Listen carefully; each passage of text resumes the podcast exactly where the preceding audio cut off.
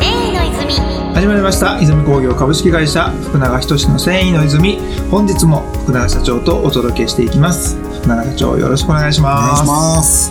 42回目はい。また今回も獣毛シリーズですはい。獣の毛ですねうん。ビクーニャがすごいね。やっぱインパクトがありましたかあー初めて聞いた。初めてじゃないのかもしれんけど、記憶にない初めてやったんで、まあそれがこう、獣毛の宝石ううんって言われてたっていうのは、ちょっと驚きましたね。んですよね、うまだまだ知らないことだらけん。知らないことだらけですわ。っていうところにまあ絶望を感じずにね面白さを感じるところがうん。福永社長の皆さんがこうファンになるところじゃないですか、ね、はい。ありがとうございます。結構ねみんなもう嫌がるじゃないですか、うん。まあ IT なんかテクノロジーとかそのプログラムとか特にそうですけどもうん嫌になったみたいにねその深すぎてうん深すぎてい嫌やみたいな人の方がうん目につくのかなと思うんですよ、うんそれを面白いってチャレンジするよりもうんなんかもうややこしいとかなってもっと簡単にできへんの簡単にできへんのっていう風にうん簡略化するような傾向がある気がするんですよね。うんで繊維ってこう簡単にせずにそのままそのありのままの深さにうん立ち向かっていく感じじゃないですか うんそうやね自分たちで変換しないというかねうんそこがいなんか潔いですよねああもう歴史が長すぎて変換しようがないのかもしれないですね干渉もないし、うんダブルスタンダードトリプルスタンダードもどんと来いと、うんっ、ていうところがはい本当に勇ましい限りでございますの でなんとかねこの世代を超えて渡していきたいですよねこのバトンをねそうですねはい。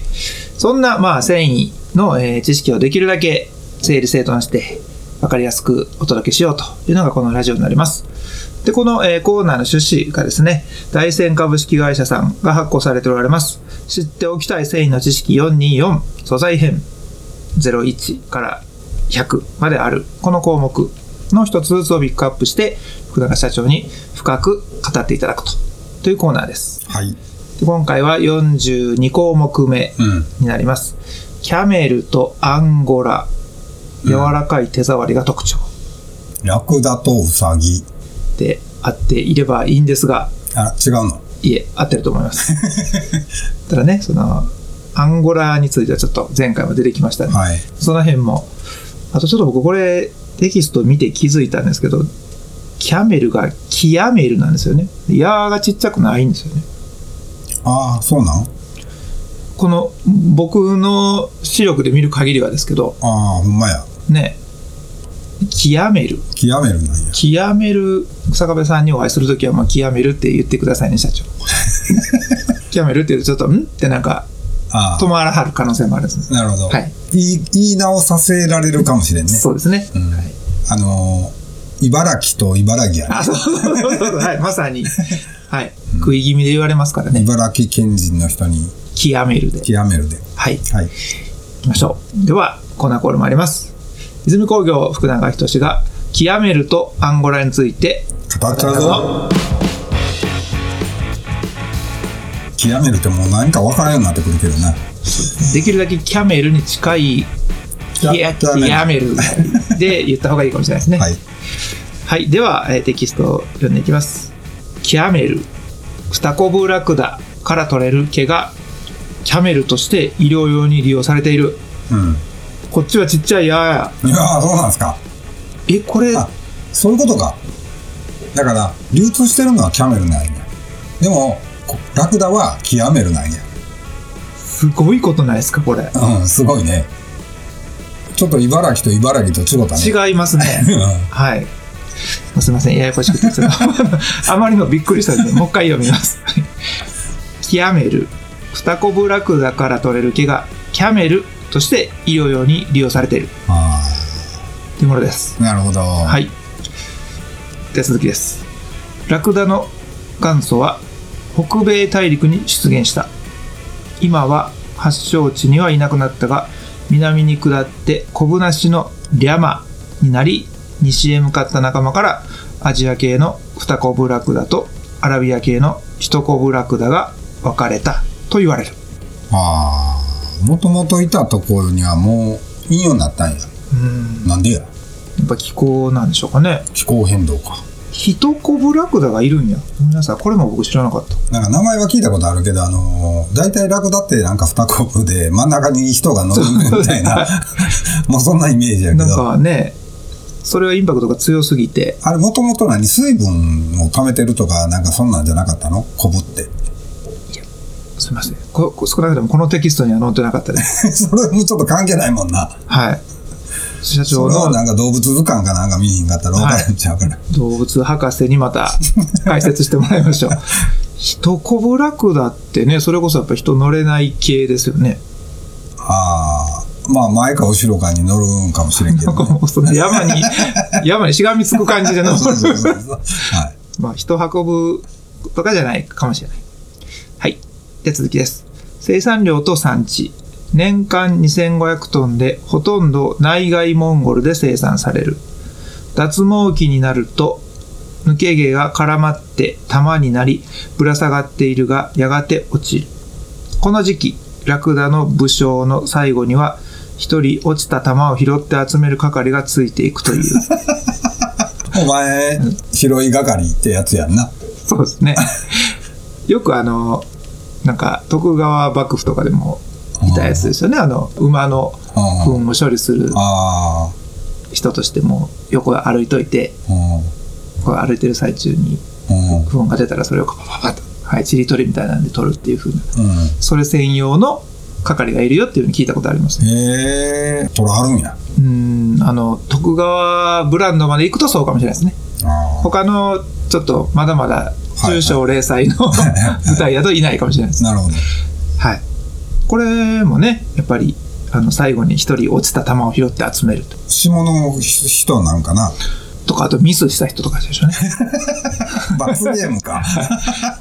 なんちゅうことしてくれたお前はってなって、その係にお。前拾い係。はいけ拾い係。そんなこここの区間はお前が拾えああああああそうう。いう、じゃんけんに負けた人とか、はい。じゃんけん、カバン持ちゲームみたいなやつね。もうちょっと多分あの、ヒエラルキーは、あったあった時代だと思いますよ。そんなあの、仲良しとかじゃな くて、完全に上下みたいなのあーはがい明確になってたと思いますからあはい。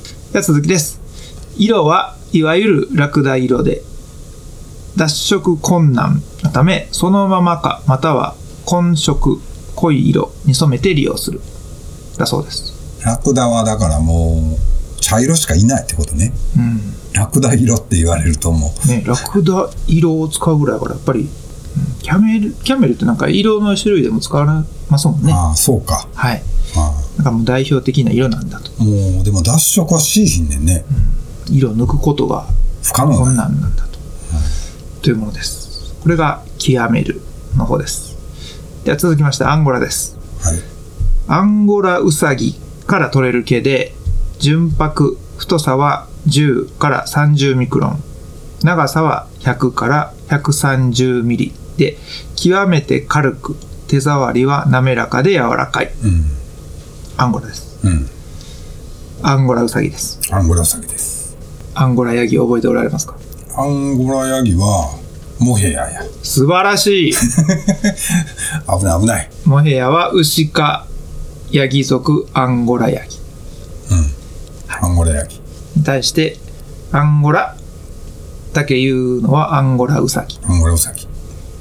なかなかのトラトラップです、うはいで名前の由来ですフランスの農家の主婦たちが買って手編みしていたが手触り風合いがアンゴラヤギを想像させるということでアンゴラと呼び習わされたん。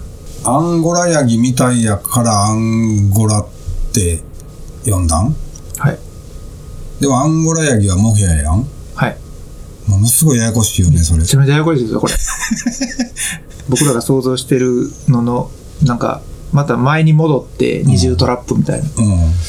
今、そんな状態です。せやんね。はい。フランスの農家の主婦たちが、この、アンゴラヤギをちゃんと知ってるところなんかがまた、あで、近所におんのちゃうのアンゴラヤギとアンゴラウサギは。アンゴラヤギ知ってんのちゃうモヘアをこう結構使ってるわけでしょ使ってるというか、その、いつも触ってるから、あ手触り、モヘアに似てるよね、とかっていう会話が出てきたんでしょうね、きっとね。あだからなかなかそんなモヘアをこういつモもヘアウサギじゃないんやね。モヘアに近いからアンゴラ。 うん、ややこしいすっものすごいややこしいな。ごくややこしいですはこれい。はわけわからんようになってくるわ。ねちょっと気をつけなきゃいけないんでまあ繊維に立ち戻ったら、うん。まあ、アンゴラはウサギでいいですかねいいですかうん。いいです、いいです。はい。じゃああんまりちょっとあちゃこちゃ行かずにうん。アンゴラっていうのはウサギなんだとうん。いうところで一旦とどめておきましょうはい。はいじゃあそんな極めるとアンゴラなんですが、テスの資格の試験ではどうでしょまあ、両毛一般的にこんな感じっていうのは、まあ、覚えておかれたらいいんじゃないでしょうか。まあ、アンゴラはアンゴラウサギ、うはいアンゴラヤギはモヘア、キアキアメルとキャメル。こんな感じで。ここは抑 えるはい。テスその個人的な、個人的な感でじすでよす。ね、はい。テスではなかったですね 今の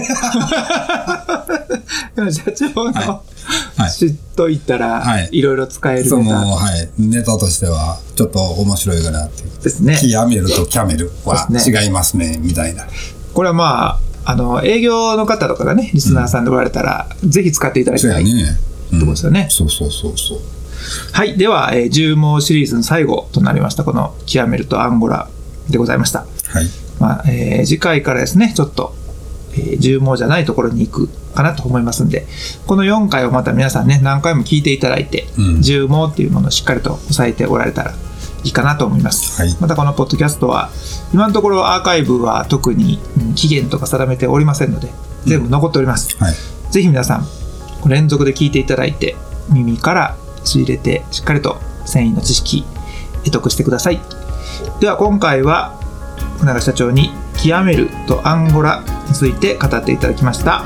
ありがとうございましありたがとうございま。した。世界の人々に飾る楽しみをお届けする泉工業株式会社福永仁の「繊維の泉」この番組は提供後詰めラメイトメーカー泉工業株式会社プロデュースキラテンでお送りしました。